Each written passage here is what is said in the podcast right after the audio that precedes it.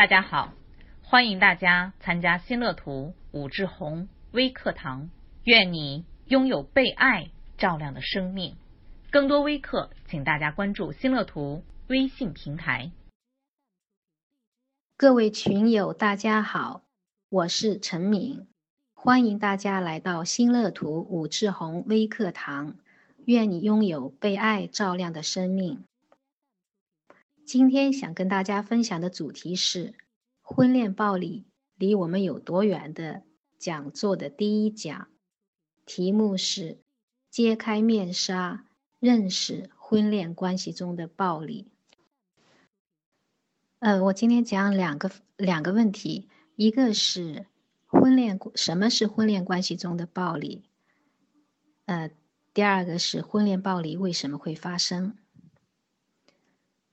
在讲这两个问题之前，我先向大家介绍一下家庭暴力在我国有多普遍。我用几组数据来说明。我国对家庭暴力做的统计，就全国性的统计统。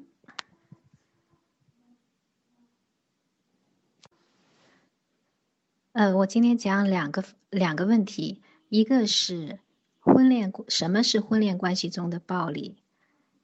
呃，第二个是婚恋暴力为什么会发生？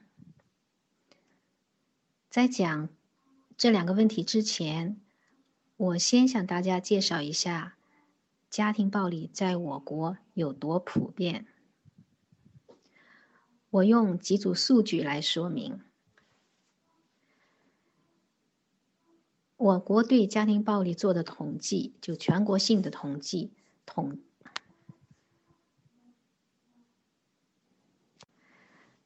在讲这两个问题之前，我先向大家介绍一下家庭暴力在我国到底有多普遍。我用几组数据来说明。我国对家庭暴力做的全国性的统计。是从两千年开始的。两千年，呃，二零零零年，全国妇联和国家统计局联合在全国以单位为呃以以家庭为单位，做了一个家庭暴力发生率的统计，得出的数字是百分之二十九点七的家庭存在暴力。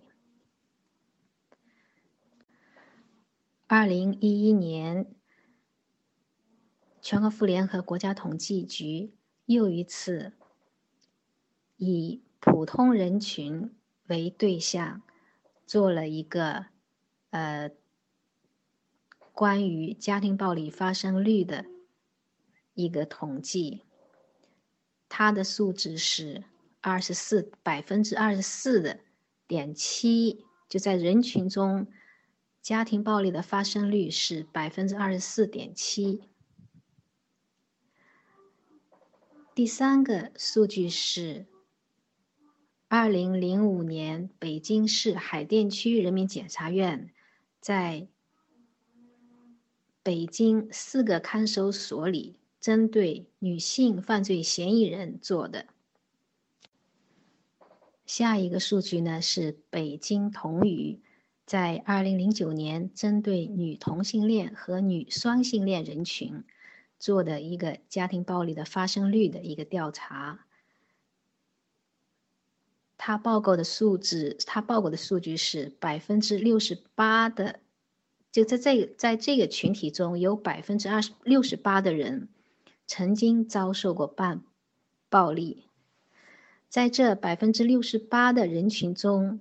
有百分之四十九的人在原生家庭中受过暴，有百分之四十二的人在亲密关系中受过暴。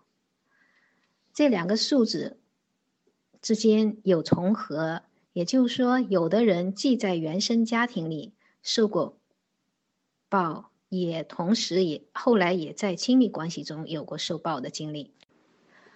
最后一个数字，我要最后一个数据，我要跟大家分享的是，离婚案件中家庭暴力所占的比例。在两千零七年，全国有六个法院接受了调查，这些法院的呃，这些法院在两千零六年，他们所受理的和结案的离婚案件中。涉及家庭暴力的，在不同的法院有不同的这个比例。最低的一个法院，它的全二零零六年全年受理的离婚案件中有百分之三十六涉及家庭暴力。在这个比例最高的那个法院中，他两千零六年受受理和结案的离婚案件中。有百分之六十二的案件中涉及到家庭暴力，这个比例是非常高的。这几组统计数据，他们的共同点是：家庭暴力的受害方主要是婚恋关系、婚恋家庭关系中的女方。所以，因为家庭暴力的受害方主要是女方，国际社会把家庭暴力称作基于性别的暴力，意思是说，女性因为身为女性才挨打。家庭暴力因此也被国际社会称为一个因为。呃，基于性别歧视造引引呃引发的这个暴力。现在我们讲第一个问题：什么是婚恋暴力？婚恋暴力是指发生在婚恋关系中的一方为了迫使另一方服从自己而实施的控制手段。他在。所有这个家庭暴力中，它占的比例最大。我们借用我国反家暴法关于家暴的界定，来尝试理解和认识家庭暴力。我国反家暴法的第一、第二条规定，家庭暴力是指家庭成员之间以殴打、捆绑、残害、限制人身自由。以及经常性谩骂、恐吓等方式实施的身体、精神等侵害行为。这部法的第三十七条还规定，家庭成员以外共同生活的人之间实施的暴力行为，参照本法规定执行。这条的意思是说，虽然不是家庭成员，但是你们住在一起。在这个住在一起的人当中发生的暴力行为，也可以，呃，适用这部法律，因为它是属于家庭暴力。除了这部法规定的两类人之外，实践中呢，虽然不住在一起，但是两人之间有恋爱、情感，甚至是性关系，或者是生活照顾关系的两个人之间。也会发生这样以控制为目的的暴力，所以我们今天呢是根据实际情况来讲什么是呃这个婚恋暴力，什么是家庭暴力。那我们现在来呃说一下，我们来说三点哈，就是说在哪些关第一点就是哪些关系中会发生家庭暴力。根据反家暴法的规定呢，就家庭成员指的是血亲关系，比如父母和未成年未成年子女之间，成年子女和老年父母之间，兄弟姐妹之间，还包括拟制血亲关系。什么叫拟制血亲关系呢？就是在法律上他们被认为是家庭关系的，比如说。养子女和养父母之间，继子女和继父母之间，他们在法律上是具有同等地位的。这些家庭或者说血亲关系之间，他们发生的暴力都叫家庭暴力。第二类是我刚才提到的，在双方之间存在照顾和被照顾的关系的，这个之这个两人之间也会发生暴力。比如说，常见的是保姆和雇主的关系，或者有的时候它是寄养关系、临时寄养关系，它都可能发生这种以控制为目的的暴力行为。第三类呢是婚姻关系或者曾经有过婚姻关系的两个人之间。为什么曾经有过婚姻关系的两个人之间，他发生的也叫暴力呢？是因为暴力是以控制为目的的。虽然离婚了，一方不依不饶继续纠缠，特别是暴力纠缠，那么他的暴力会比婚内的暴力更严重。所以呢，我们也把它归入到家庭暴力之间。第四类关系就是共同居住的关系，这个关系包含异性同居关系、同居同呃同性同居关系、包养关系，以及曾经有过恋爱、同居、情感、性关系的两个人之间。因为时间关系呢，今天晚上我们不涉及前两类关系中发生的暴力，而是聚焦在后两类。也就是婚恋关系中的暴力这个问题上，下面我们来看一下家庭暴力的行为分哪几类。根据反家暴法的这个定义，我们把暴力分成两大类，一大一第一类是身体的侵害行为，第二类是精神的侵害行行为。我们先说第一类。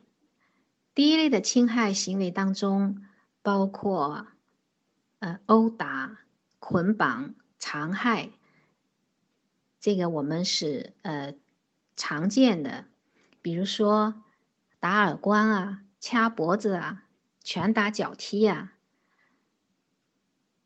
拧胳膊啊，或者拿东西烫啊、烧啊，还有的人手里拿着什么东西就用什么东西打。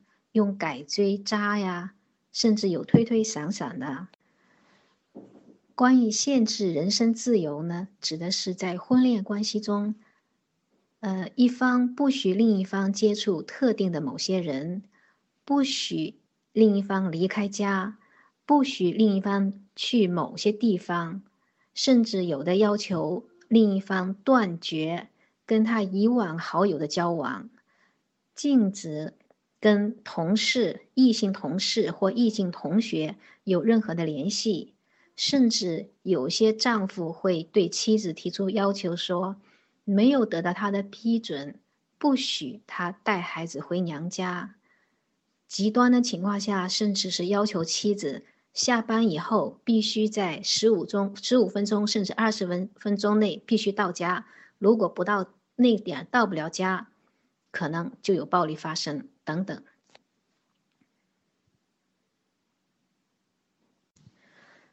第二大类是精神侵害行为，包括经常性的谩骂、恐吓等。我们可以理解，谩骂给人造成了非常……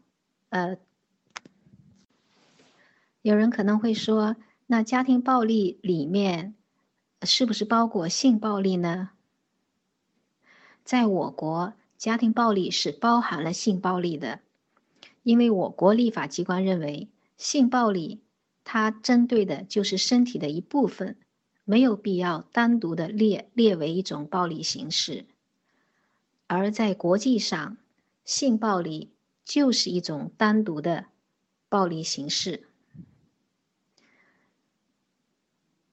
呃，性暴力通常指的是男性针对女性实施的，包括强迫的性行为，以及强迫受害人接受让受害人感到痛苦、屈辱或者恐惧的性行为。性暴力还包括对女性的性敏感部位进行伤害。性暴力在实践中常常被用来指。婚内婚内强奸，它也经常被人们与做爱或者性游戏相混淆。